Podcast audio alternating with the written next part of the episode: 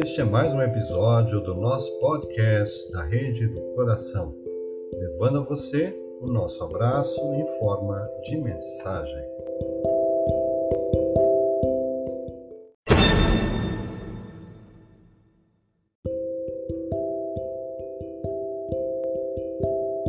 Igorina Cunha, nossa homenageada de hoje, receba o nosso abraço, nosso carinho, nossa gratidão por todo o seu trabalho pela obra mediúnica maravilhosa que você produziu junto com os espíritos, para que nós pudéssemos ter conhecimentos especiais sobre a vida além, né?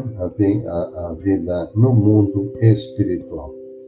Vamos iniciar então a leitura aqui do material preparado pela nossa equipe de pesquisa, que nós agradecemos, e vamos iniciar. O texto foi baseado em algumas fontes, como Comunidade de Espírita, Biografia e Igorina Cunha, uma biografia dela, Força da Mente, do livro Força da Mente, da própria Igorina Cunha, uma Vida de Amor e Doação, do jornal Estado do Triângulo, lá de Minas, e na Wikipédia, que é uma fonte sempre consultada. Então vamos iniciar falando de Eigorina. Eigorina, o nome não é tão. Né? Eigorina Cunha veio ao mundo no dia 16 de abril de 1923, em Sacramento filha de Ataliba José da Cunha e Eurídice Milta, conhecida como Dona é, Sinhazinha. Ela nasceu num lar espírita e preservou para sempre a herança deixada pelo seu tio Eurípides Barçanulfo, que aliás ontem foi a data de nascimento de Eurípides Barçanulfo no 1 de maio de 1880.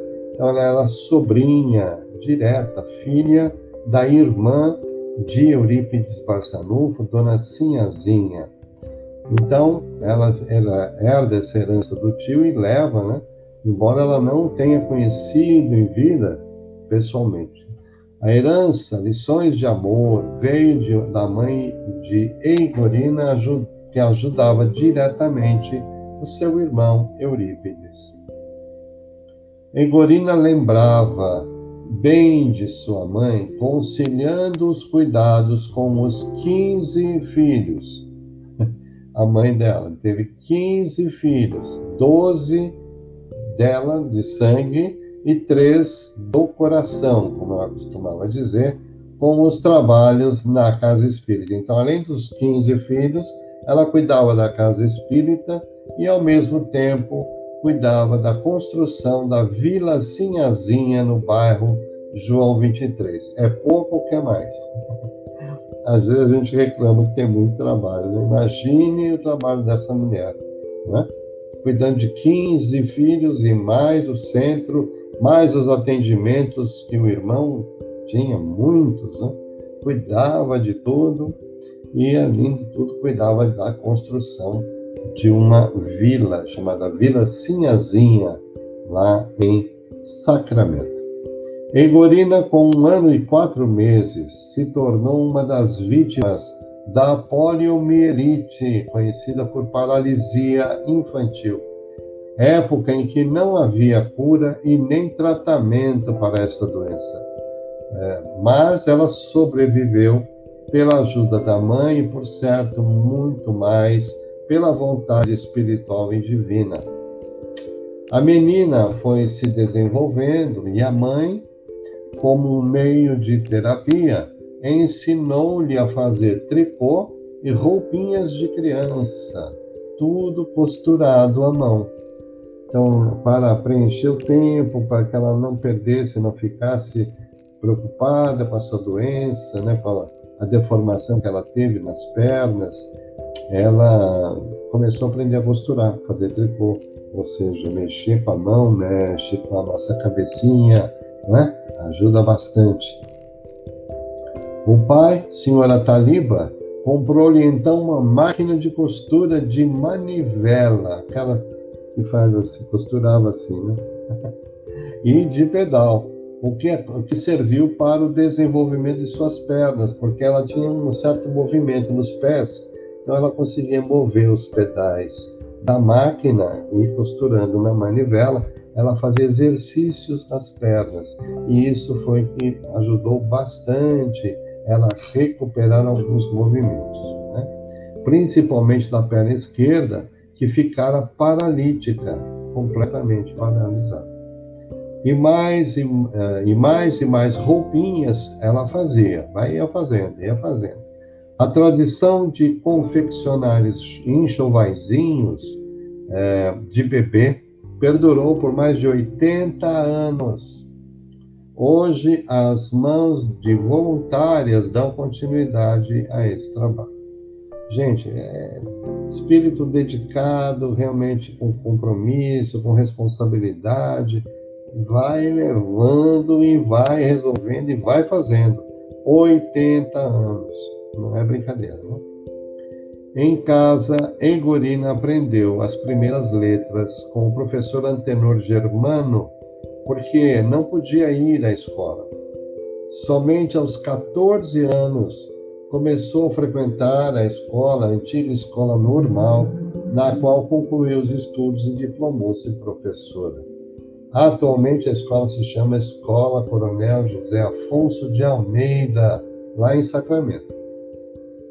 Eigorina foi submetida a vários tratamentos e cirurgias para cuidar da paralisia. Veja só o sofrimento na parte física. O primeiro deles foi em São Paulo, durou quase um ano o tratamento, para tratar um estrangulamento da bacia através da cabeça do fêmur. Só de ler isso já, do, já doeu, né? Doeu. Imagina a confusão que é isso, né? O osso dói pra caramba, né? Novas cirurgias foram feitas em Uberaba e Ribeirão Preto, mas os médicos nunca deram esperanças de que ela voltaria a movimentar e sequer dobrar a perna esquerda. Lê do engano. Eigorina não só mexeu a perna, como passou a andar de muletas e bengala, e por um curto espaço de tempo ela chegou a andar sem nada, livremente, sem apoio nenhum, voltando mais tarde ao uso da bengala. A cadeira de rodas só veio na velhice adiantada, porque aí ela já não tinha mais forças para andar, não é? Aos vinte e poucos anos, Egorina começou a fazer massagens em crianças com paralisia numa das salas de sua casa, em uma mesa forrada por um cobertor. Ela começou a ajudar crianças que tinham o mesmo problema que ela. Começou a fazer massagens nas crianças. Ela também confeccionava botinhas ortopédicas de papelão. Olha lá, para as crianças que não tinham recursos, né? não tinham acesso a essas eh, condições de tratamento, então ela produzia, tentava fazer o seu melhor ajudando as crianças com massagens e com, com, é, construindo então essas botinhas ortopédicas de papelão. Da sua da sala de sua casa passou a realizar o atendimento no quartinho de Eurípides, que era é, considerado né, o quartinho dele, onde ele, onde ele morava é, construído por ela com material retirado de parte da antiga casa Mojico, onde Eurípides Barçanufo morou. Logo, Eigorina passou a acalentar um sonho, o de construir um hospital de reabilitação. Para a família, no quartinho de Eurípides nasceu a Casa Assistencial Dr. Bezerra de Menezes.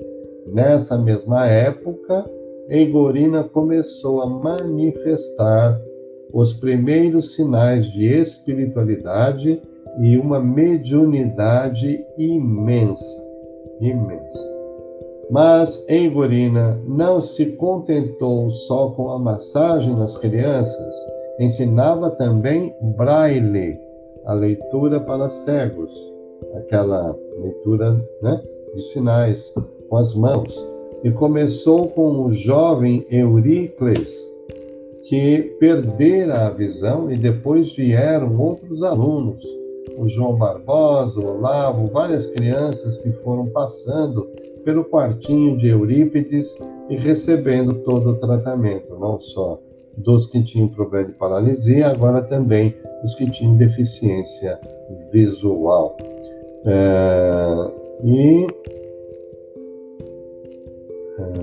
então, que hora era uma sala de fisioterapia e outra hora era um instituto para cegos. Em 1961, assumiu o culto das nove, iniciado pelo próprio Eurípides Barçanufo, em 1904. Eurípides começou uma reunião chamada Culto das Nove, né? e, e, é, isso foi mantido ao longo dos anos. E em 61 ela assume, então, o trabalho do próprio tio e dá continuidade. A partir desta data, coube a ela dirigir, trazendo a Sacramento dezenas de caravanas de várias partes do Brasil para participar de suas preces e pregações e, sobretudo, nos finais de semana e feriados. Foram mais de 50 anos de presença, participação e mensagens nessas reuniões, que eram chamadas então de culto das nove, o nome que o próprio Eurípides havia criado. Nesse tempo, Egorina cativou pessoas de todos os estados, de grandes personalidades aos mais humildes, de artistas e políticos influentes, de leigos e religiosos e dirigentes de outros credos, todos manifestando o mais profundo reconhecimento uh, e sorriso amável para todos palavras de conforto, amizade e, na maioria das vezes, uma folhinha de malva. Na sua santa humildade, Eigorina enxergava a vida como um aprendizado permanente. A vida para mim é um aprendizado sem fim, na vida real e na vida espiritual. Disse certa vez numa entrevista ao jornal Estado do Triângulo, Lembramos uma de suas respostas nessa mesma entrevista. Aos 90 anos, podemos chamá-la de Madre Teresa de Sacramento? Uma pergunta que fizeram ela. Na sua simplicidade evangélica, respondeu: Não, jamais. Madre Teresa é uma estrela de amor. Agradeço o carinho que vocês têm comigo, mas vou me esforçar para ser a tia Eigorina de meus conterrâneos. Com muita humildade, rejeita os elogios e as comparações que as pessoas, vezes, por carinho, por amor, por reconhecimento, acabam fazendo. Mas ela não aceitou aquilo, dizendo não, não tem sentido, porque Madre Teresa é uma estrela de amor e ela se colocava bem abaixo, né? Geralmente os espíritos são humildes, são sinceros e são aqueles que se colocam na condição de que não precisam da exposição, não precisam dessa, mesmo que tenham essa presença como ela tinha, como tinha o Sheikh Xavier, o reconhecimento público, não tinha necessidade de ficar é, exaltando isso, né?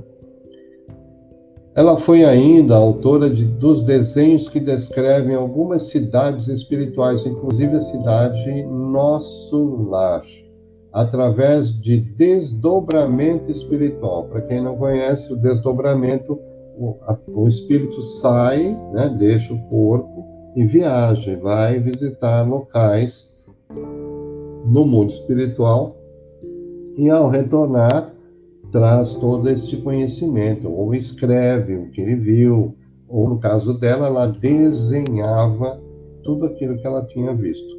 Então, em desdobramento espiritual, durante o sono, amparada pelo espírito Lúcius, visitou várias vezes a cidade espiritual, bastante conhecida dos leitores dos livros do espírito André Luiz, psicografados pelo médium Francisco Cândido Xavier.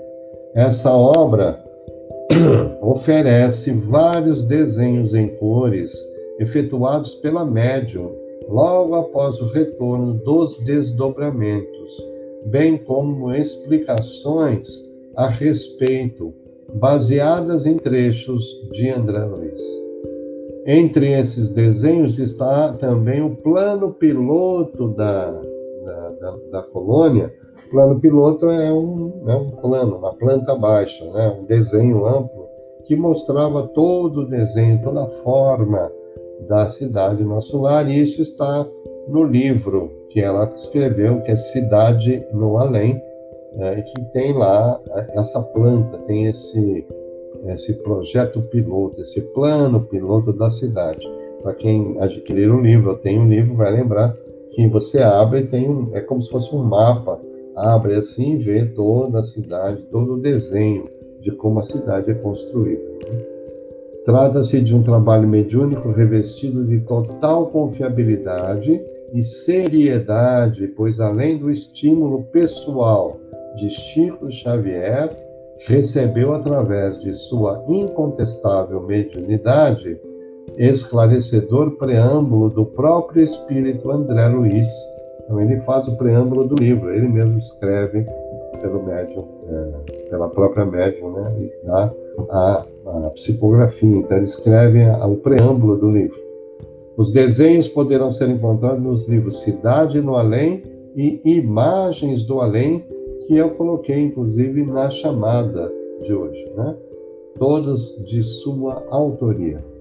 Abstraídos do mundo, engolfados nos seus pensamentos, indiferentes ao que se passa em torno, na integração absoluta e na concretização dos seus desejos e da sua inteligência, milhares de seres humanos, verdadeiros sábios, se trancam nos laboratórios, traçando planos para entregar à humanidade o produto dos seus estudos. Isso ela escreveu nesse livro, A Força da Mente. Então ela coloca: pensam, agem e realizam. Qual a finalidade de tudo isso? Tudo é pobre, tudo é medíocre, sem aliança e sem a compreensão do poder divino. Então, ela está colocando no livro tudo isso, dizer, que as pessoas, há inteligências produzindo nos lugares mais longínquos que a gente não imagina, e que vai trazendo, então, o que vão trazendo novas ideias, novas soluções, invenções e tal. É a força da mente, chama esse livro. E ela coloca ali, mas que tudo que é feito sem Jesus, sem Deus, não tem, não passa da mediocridade. Né? Egorina, ao longo de sua vida, recebeu várias homenagens na cidade de Sacramento, como a comenda da Ordem de Nossa Senhora do Patrocínio do Santíssimo Sacramento a maior honraria do município de Sacramento, e o troféu OAB Mulher. Ela recebe em homenagem. Desencarnou no dia 11 de agosto de 2013 em Uberaba, Minas Gerais, sendo sepultado seu corpo em Sacramento, sua terra natal. Por ordem do prefeito de Sacramento, foi decretado luto oficial de três dias com bandeira hasteada a meio mastro. Destaque para as bandeiras do Brasil, Minas Gerais e Sacramento, que a meio mastro tremularam próximo de onde se realizou o velório e por onde passaria o cortejo fúnebre. Uma merecida homenagem àquela que deu tudo de si em prol do seu semelhante.